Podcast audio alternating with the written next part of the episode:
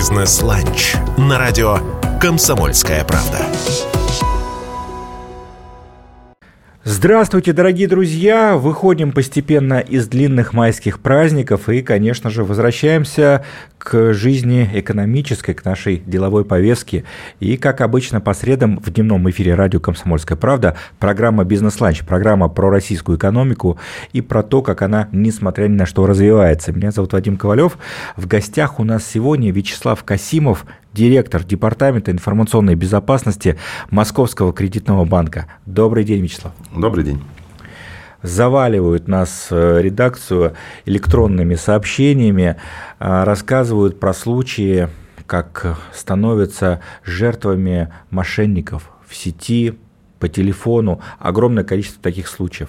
Говорим постоянно, где только можем, про эти риски, про эту опасность. Но вот сегодня, спасибо вам, что присоединились к нашему эфиру, хотим еще раз поговорить, как уберечься от мошенников э, и какие здесь есть рекомендации не только для слушатели, да, которые э, наш эфир сейчас, собственно, слушают, находятся в машине, может быть, дома у себя, но и для компаний, Э, которые э, на рынке находятся в разных э, отраслях, в разном бизнесе, но тоже с такими ситуациями сталкиваются. Вот, собственно, каковы правила информационной безопасности, да, гигиены цифровой, как ее еще называют, сегодня хотим поговорить. Ну и прежде всего, вот цифровая жизнь человека, она такая же полноценная, иногда это, кстати, ярче, чем обычная. Вот с какими опасностями чаще всего сталкиваются люди в сети? в сфере хранения данных и финансовой безопасности. Мне кажется, что уже все люди в Российской Федерации, или почти все, столкнулись э, с, со сложностью хранения каких бы то ни было данных в сети, потому что, если вспомнить прошлый год, э, одни из экспертов насчитали, что в общей сложности 3 миллиарда записей о гражданах Российской Федерации э, утекло у различных крупных компаний. 3 миллиарда? 3 миллиарда. Ну, то есть, понятно, что население России, оно чуть-чуть поменьше, пока что 146 примерно миллионов, вот, но это просто уникальных каких-то записей, которые вот, э, граждане оставляли в различных сервисах. И поэтому, наверное, э, сейчас чуть-чуть мир изменился э, в который раз, и если раньше можно было рекомендовать, а давайте вы там не будете особо нигде оставлять свои номера телефонов, паспортные данные и так далее без необходимости, то сейчас уже можно это не рекомендовать, потому что уже поздно. Уже поздно. Как, правило, уже все, все утекло.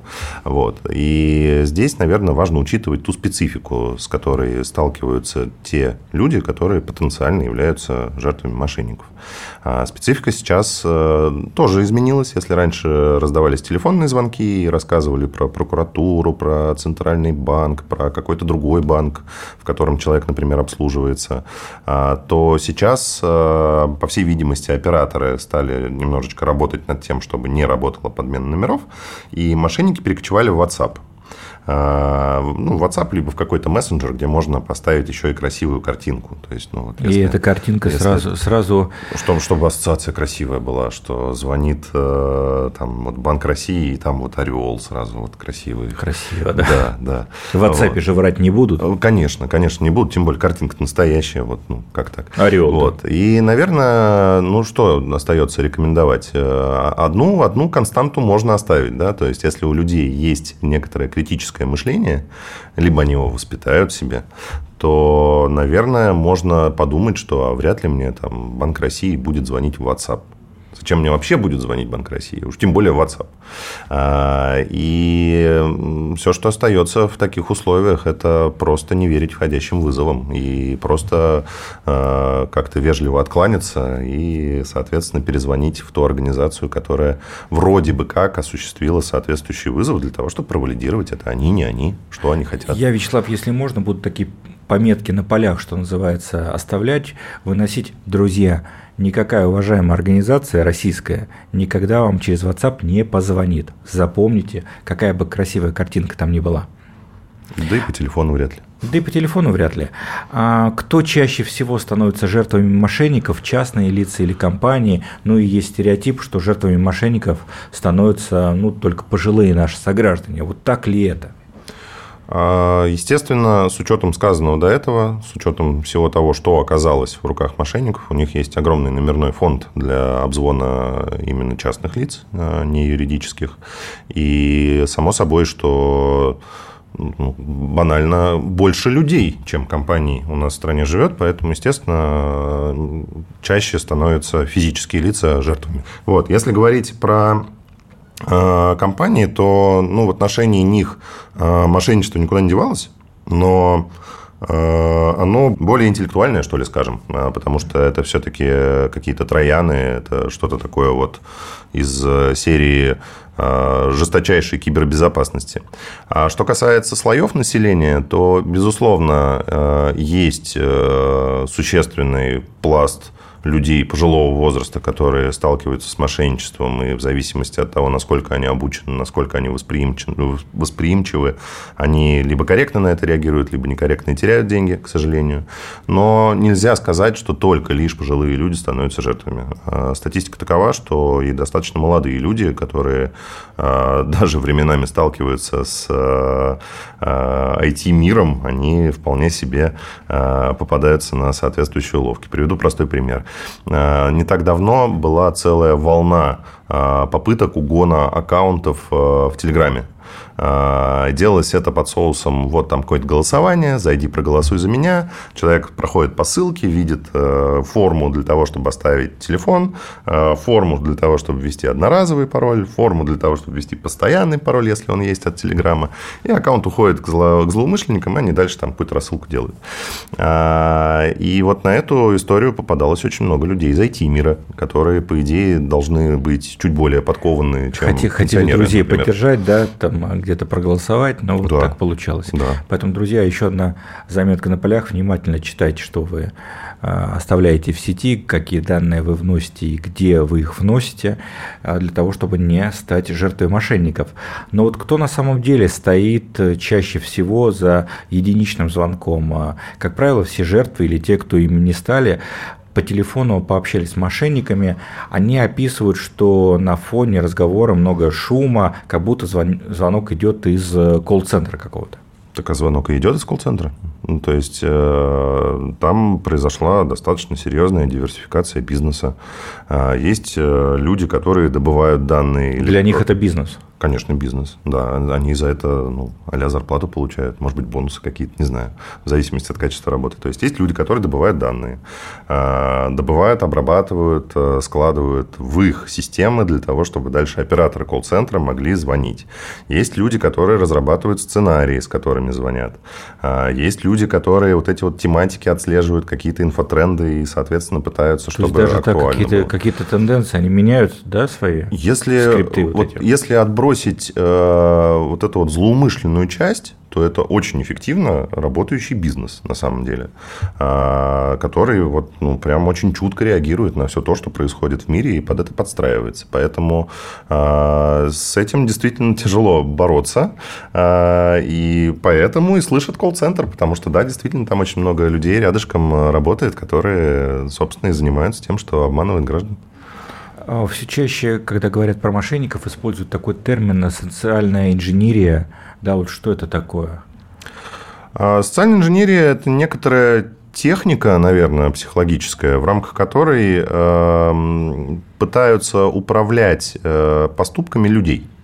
А, делают это за счет э, нескольких факторов. Например, а, если создать для человека стрессовую ситуацию и подсказать, что есть какой-то вот быстрый выход, которым можно воспользоваться, то с высокой вероятностью человек пойдет по этому быстрому выходу. То есть банальная история, ваш близкий попал в ДТП, но надо дать э, денег либо врачам, либо правоохранительным органам, и все будет хорошо. Как пример, да, как пример, то есть э, создается стрессовая ситуация, потому что ДТП, потому что близкий человек, тут же сразу участие, переживание, страх, все, что только можно. Э, и предлагается выход, давайте дадим денег, и вроде как там все сразу наладится, да еще и дистанционно это будет. Здорово, здорово. Хочется воспользоваться? Хочется, безусловно. А, и в этом состоит э, основная мысль социальных инженеров. Если переходить к финансовой сфере, то, естественно, говорят, что ваши деньги в опасности, что нужно их куда-то срочно перевести. На безопасный счет. Безопасный счет, которого в природе не существует, естественно. А, и действительно люди, к сожалению, э, временами очень сильно в это верят, настолько сильно, что их очень сложно переубеждать, когда они приходят в офис банка э, для того, чтобы просто снять все свои деньги и куда-то вот на какой-то мифический безопасный счет э, их переложить. А банки вот с этим работают, как-то готовят персонал, чтобы он в случае какой-то ситуации вот отреагировал, чтобы если он видит там тревожного клиента, например, который хочет все снять? Ну, за все банки я не могу сказать, но за известные мне, конечно же, могу. А, да, у нас э, есть э, определенные процедуры, когда мы видим, что, судя по всему, человек находится под чьим-то воздействием, уж очень неожиданно он там, например, вклад снимает, хотя совсем недавно его положил, а, либо просто выглядит как э, очень нервничающий человек, а, то мы отправляем к специально подготовленным людям, которые пытаются переубедить. Да, это сложно, да, это тяжело, но это очень важно переубедить человека, что он под воздействием мошенников. Как уберечься от мошенников? Э, Какова сейчас ситуация в сфере цифровой безопасности и для бизнеса, и для частных лиц? Обсуждаем в эфире «Бизнес-ланча» на радио «Комсомольская правда» вместе с Вячеславом Касимовым, директором Департамента информационной безопасности Московского кредитного банка МКБ. Не переключайтесь, через несколько минут снова в дневном эфире «Радио КП».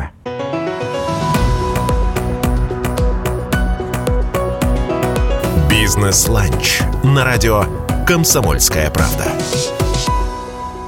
После небольшой паузы снова в дневном эфире радио «Комсомольская правда» программа «Бизнес-ланч». Говорим по средам, как обычно, про российскую экономику, про э, радости и переживания, которые у нас есть, и, конечно же, про риски. И, безусловно, одним из таких рисков является цифровая безопасность. И вот мы вместе с э, Вячеславом Касимовым, директором Департамента информационной безопасности Московского кредитного банка, э, пытаемся понять, как уберечься от этих рисков рисков, как, собственно, не стать жертвой мошенников, но мы выяснили, что станов... могут стать, вернее, этими жертвами, собственно, люди самого разного возраста.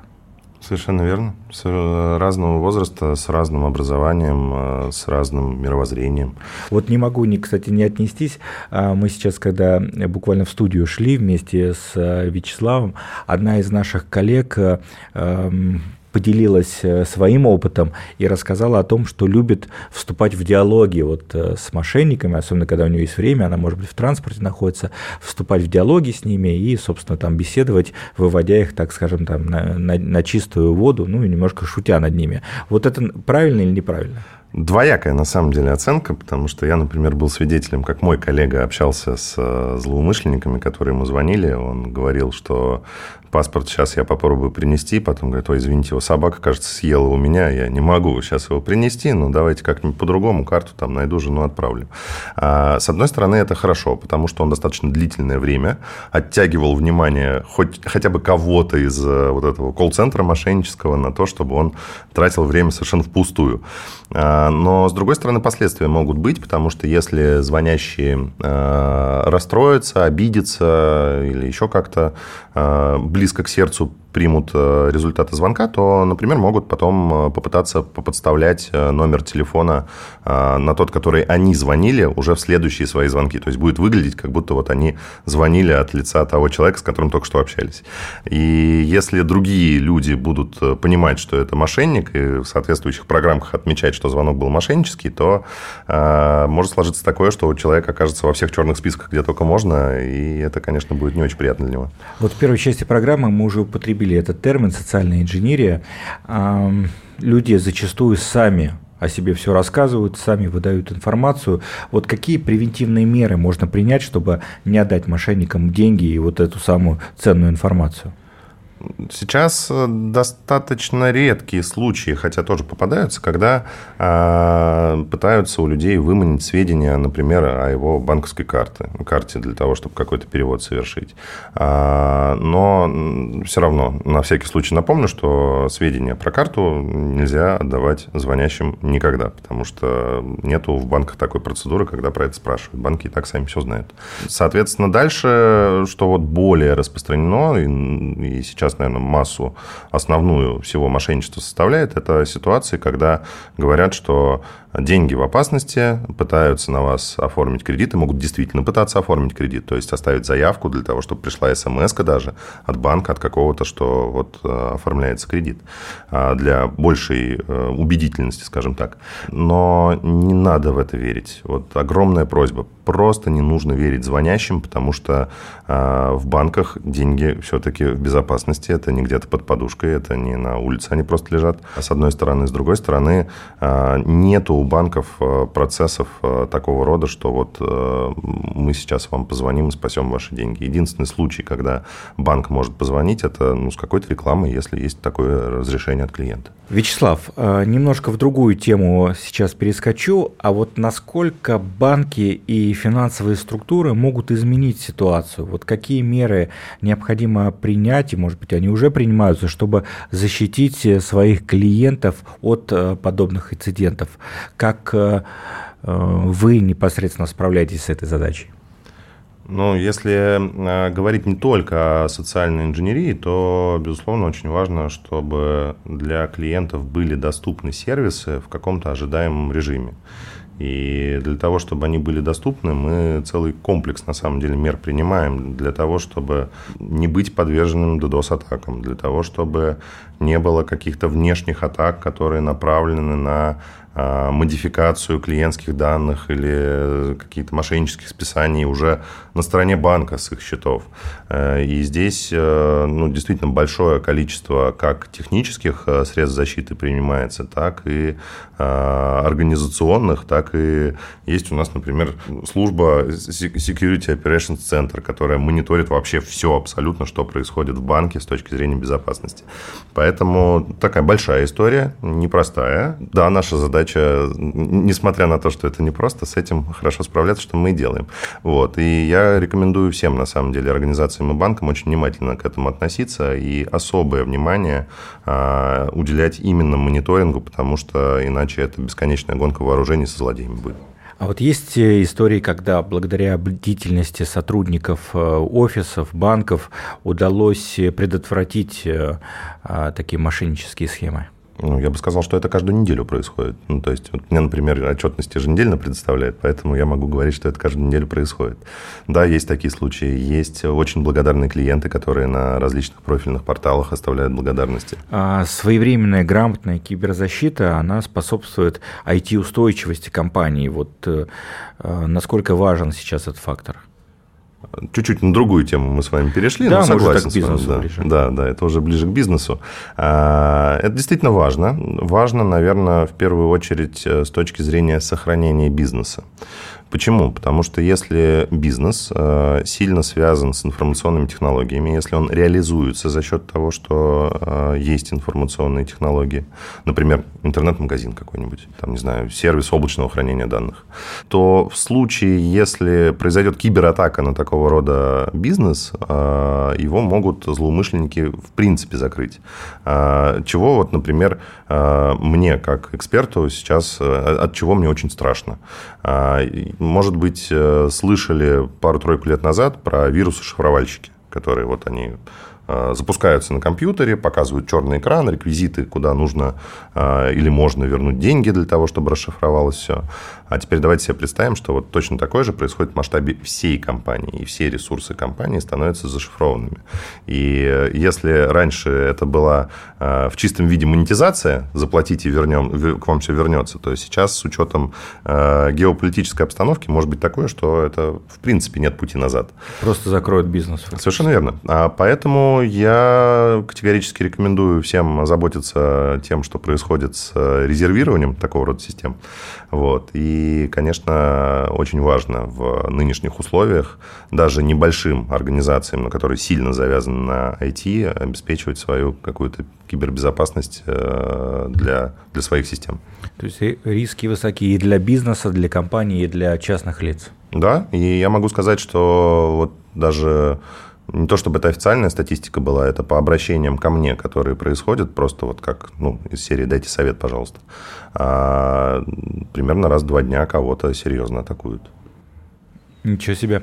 А, подводим итоги нашего эфира уже. А, Вячеслав, а, давайте попробуем сформулировать, ну не знаю, там топ-3, топ-5 советов нашим радиослушателям, как не стать э, жертвой мошенника. Топ, ну давайте начнем топ-3 совет от э, Вячеслава Касимова, директора Департамента информационной безопасности Московского кредитного банка. Во-первых, воспитывайте критическое мышление. Э, Все, что происходит в жизни, оно должно подчиняться каким-то причинно-следственным связям. И если вдруг вам звонит э, банк в WhatsApp, например, то, скорее всего, это не банк. А, во-вторых, э, помните, что не существует никаких безопасных счетов. Помните, что если кто-то хочет взять от вашего имени кредит, даже если он его возьмет от вашего имени, не будет никакой живой подписи под э, кредитной документацией. Поэтому это можно оспорить. Не бойтесь этого. А, просто перезванивайте в банки, взаимодействуйте с ними, если с вами, а, либо с вашими деньгами, как говорят звонящие, что-то плохое происходит. Ну и меньше верьте входящим звонкам, которые вы не инициировали. А, спасибо огромное. Я уверен, Вячеслав, что эти советы, они помогут нашим радиослушателям. Но вот вы еще упомянули, что а, мошенники, они постоянно а, следят за повесткой, наверное, слушают тоже радиостанцию КП, смотрят, что обсуждают. Вот сейчас, там, 10 мая 2023 года, какие есть, э, может быть, темы, вокруг которых э, мошенники э, работают, оперируют, которыми, чтобы вот наши радиослушатели не попались? Последнее, что видно, слышно, это звонки от госуслуг. А, как я уже говорил, это попытка заполнить анкету, указать номер телефона того человека, которому будут звонить для того, чтобы пришла для большей убедительности смс о том, что вы оформляете кредит. А, ну и звонки непосредственно с логотипами банков для того, чтобы, наверное, большую убедительность э, придать, что вот звонят из какой-то э, службы безопасности какого-то банка. Но это в тренде было, есть и будет всегда. Вот. А дальше, ну, за новостями надо следить, видимо, с «Комсомольской правдой». И слушать радио «Комсомольская правда». Спасибо огромное. В дневном эфире радио КП Вячеслав Касимов, директор Департамента информационной безопасности Московского кредитного банка, рассказал нам, да что уж рассказал, дал советы, как уберечься от мошенников, э, которые атакуют россиян посредством э, мессенджеров, посредством э, электронных писем. Друзья, будьте аккуратны, бдительны, развивайте критическое мышление, не торопитесь принимать решения, особенно финансовые, изучите все и созванивайтесь чаще сами с родственниками своими. Хорошего дня и до встречи в следующую среду на Радио КП в программе «Бизнес-ланч». Меня зовут Вадим Ковалев. До новых встреч. Бизнес-ланч на радио «Комсомольская правда».